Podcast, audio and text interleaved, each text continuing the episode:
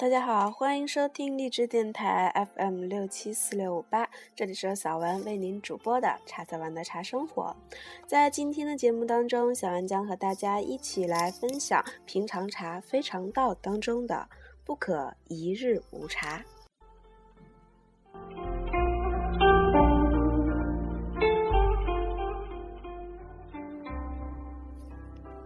平常茶非常道，作者林清玄，播者茶小丸。不可一日无茶。到外地旅行，我习惯带一罐茶叶，因为只要几天不喝茶，就觉得浑身不对劲，很容易感冒、疲累或下痢。一旦每天都有茶喝，不止百病不侵，而且精神飒爽。因此，对于茶叶有身心的益处，我是深信不疑的。旅行的时候不能静定下来喝茶，只能因地制宜，以开水泡大杯茶，但觉得有茶就好。如果是在家，从早到晚日饮百杯，对我也是常事。茶对我不只是水，是饮料，也是日常保健的药。茶在中国最早不是饮用，而是药用。最早关于茶的神效之传说，是神农氏爱民如子，为了救治百姓的病，亲自采药，尝遍百草。有一天，神农氏尝了一种青绿色的滚山猪中毒，昏死在树下。树的汁液滴入他的口中，因而得救。这棵树就是茶树，神农从此发现茶有解百毒的神效，采茶时常携带茶叶随身，每次中毒都靠茶来解毒。最严重时，神农氏曾一天中毒七十二次，全依茶度过险关。还有一个传说。神农有一天在野外以釜锅煮水，一片叶子落入水中，芳香四溢。神农喝了之后，发现茶的神效。最后，神农尝到了一种剧毒的植物，叫断肠草，连茶也不能解，就丧命了。神农与茶的传说记载在《神农本草经》里。这本书作于秦汉年间，因此至少在战国时代，我们的老祖先就知道喝茶，以茶做药了。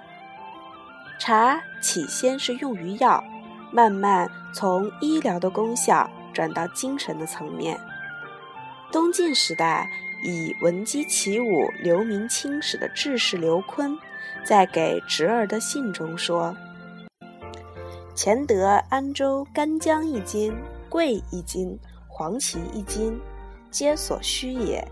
吾体中溃闷，常养真茶，如可治之。刘琨每次有郁足之气，都仰赖茶的效用。我们或许可以想见，他在天色微明之际，舞剑之前，先饮真茶一杯的情景。由于茶可以治体中的溃闷，才逐渐与禅的修行结合。因为与修行结合，饮茶才提升了艺术与生活的境界。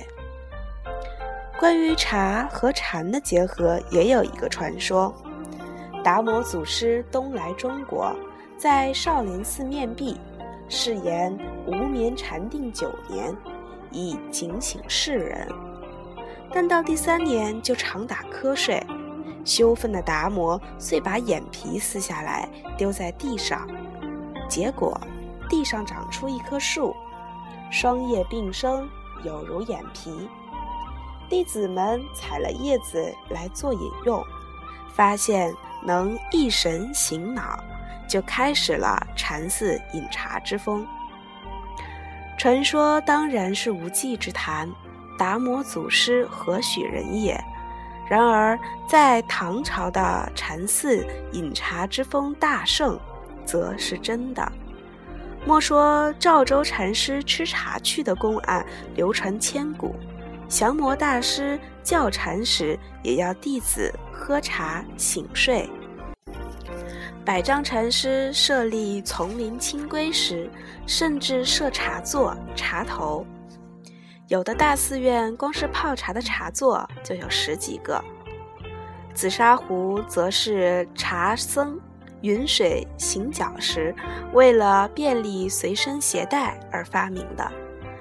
历代寺院附近都是名茶产地，每年春天在寺里斗茶，提升了茶的品质。这都说明了茶与禅有不可分的关系。但这是后话，我们再回到茶的功效来吧。汉代《神农本草经》：茶味苦，饮之使人易思，少睡轻身明目。汉代《神农时经》：茶茗久服，令人有力越志。东汉神医华佗的时论：苦茶久食易一思。梁代陶弘景杂录：苦茶轻身患骨。唐代唐本草：名味甘苦，微寒无毒，主楼疮，利小便，祛痰热渴，令人少睡。唐代陈藏器《本草拾遗》。茶久食令人瘦，去人之。唐代陆羽茶经，茶之为用，味至寒，唯饮醉宜。精行俭德之人，若热可凝闷，脑疼目涩，视之烦，百节不舒，疗四五戳，与醍醐甘露抗衡也。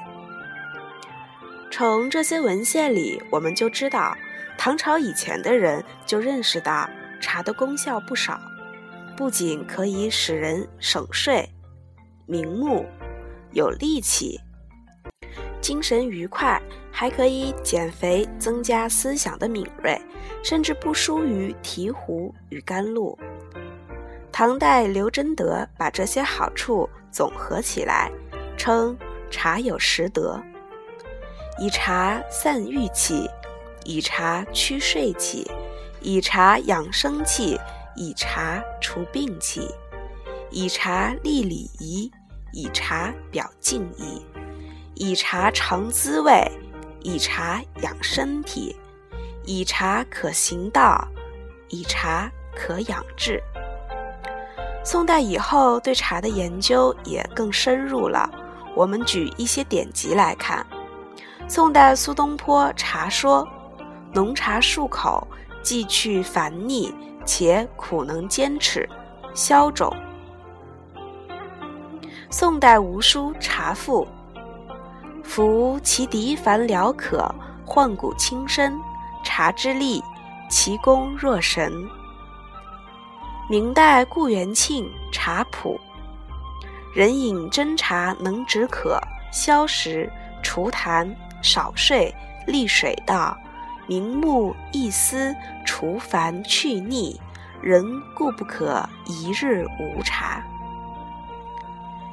明代李时珍《本草纲目》：茶苦而寒，最能降火，火为百病，火降则上清矣；温饮则火因寒气而下降。热饮则茶借火气而生散，又兼解酒食之毒，使人神思爽，不昏不睡，此茶之功也。李时珍到底是一代大师，在他的《本草纲目》里首次提到的茶的缺点，他说：虚寒及血弱之人饮之忌久，则脾胃恶寒，元气。暗损。清代黄公秀的《本草求真》更进一步说道：“为什么虚寒血弱的人不能喝茶？”他说：“茶秉天地至清之气，得春露以培，生意充足。湿戒子会不受，味甘气寒，故能入肺清痰利水，入心清热解毒，是以垢腻能降，酒筐能解。凡一切食积不化，头目不清，痰淡不消，二便不利，消渴不止，及一切吐血、便血等服之，皆能有效。但热服则宜，冷服聚痰，多服少睡，久服受人。空心饮茶能入肾消火，复于脾胃生寒，万不宜复。这也是首先提到了空腹不宜饮茶的见解，以防伤害肾脏和肠胃。除了虚寒血弱、空腹不能喝茶以外，茶是有百利的。在《旧唐书宣宗记》里有一则记载：东都晋有一四生。年一百三十岁，依然身体健康，精力旺盛。唐宣宗知道了，很觉奇怪，传他进宫去问：“你如此长寿健康，是不是吃了什么仙丹妙药？”老僧答道：“臣少也见，素不知药性，唯嗜茶。凡属至处，唯茶是求，或饮百碗不厌。”一天喝一百碗茶，活到一百三十岁，这使我想起苏东坡的两句诗：“何须为帝一丸药，且尽卢仝七碗茶。”由于饮茶的这种神效，日本茶祖荣西禅师到中国求禅法时，一边研究佛法，一边研究喝茶。回日本时，在行囊里带了大量的佛经和茶树的种子。荣西返日后，把茶籽种在肥前背镇山，同时把茶籽送给了母尾高山寺的明慧上人。现在所喝的西野茶和宇治的玉露茶，都是日本名茶，可以说是历史悠久。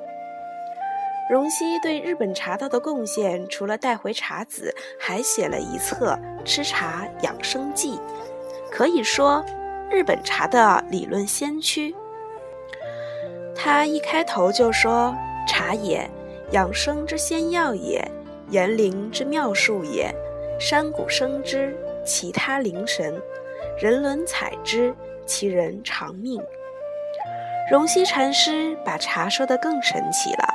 说是只要能长出茶的山谷，那个地方一定是有神灵守护，而能采茶吃的人一定能长命。他不止这样相信，还这样实践。当时曾亲自用茶叶治好大将军袁石朝久治不愈的糖尿病。荣西禅师说：“贵哉茶乎！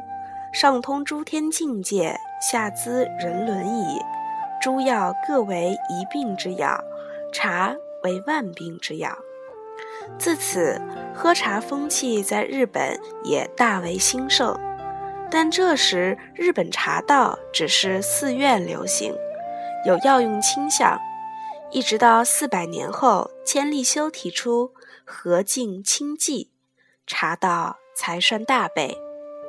日本名僧明慧上人也倡导茶有十德之说，我们可以和前述刘贞德的十德相互参看：一、诸天加护；二、父母孝养；三、恶魔降服；四、睡眠自除；五、五脏调理；六、无病息灾。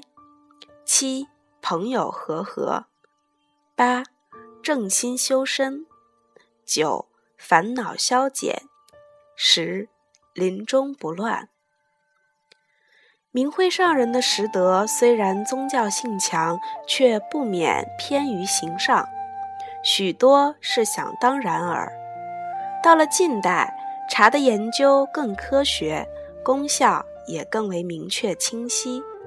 除了古人所知的功效，还有防治坏血病、抗癌的功能，还能治疗糖尿病、胃肠炎、黄疸型肝炎、皮肤病、高血压、动脉硬化等等，甚至还可以防治辐射的伤害嘞。饮茶的功效如此，不喝茶的人损失可大了。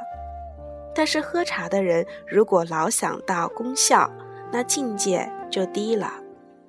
茶给我们的身心利益可以说尤其于世。正如铃木大拙说的：“茶与禅之所以相通，全在一个纯字。纯的心和纯的茶是最好的。”黄庭坚曾在一只茶碾上写过“茶莫名”，是我时常写在茶罐上的句子。楚云散尽，燕山雪飞，江湖归梦，从此去机。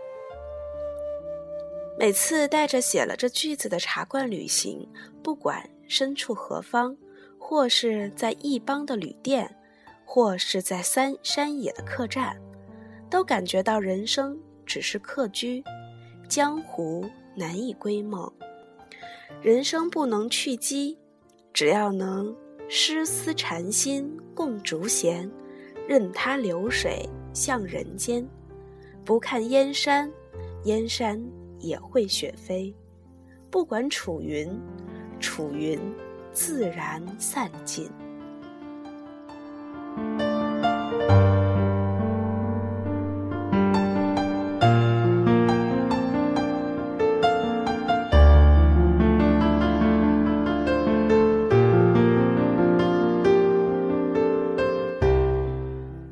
期的节目就到这里，下一篇呢，小丸将和大家一起来分享五谷时茶。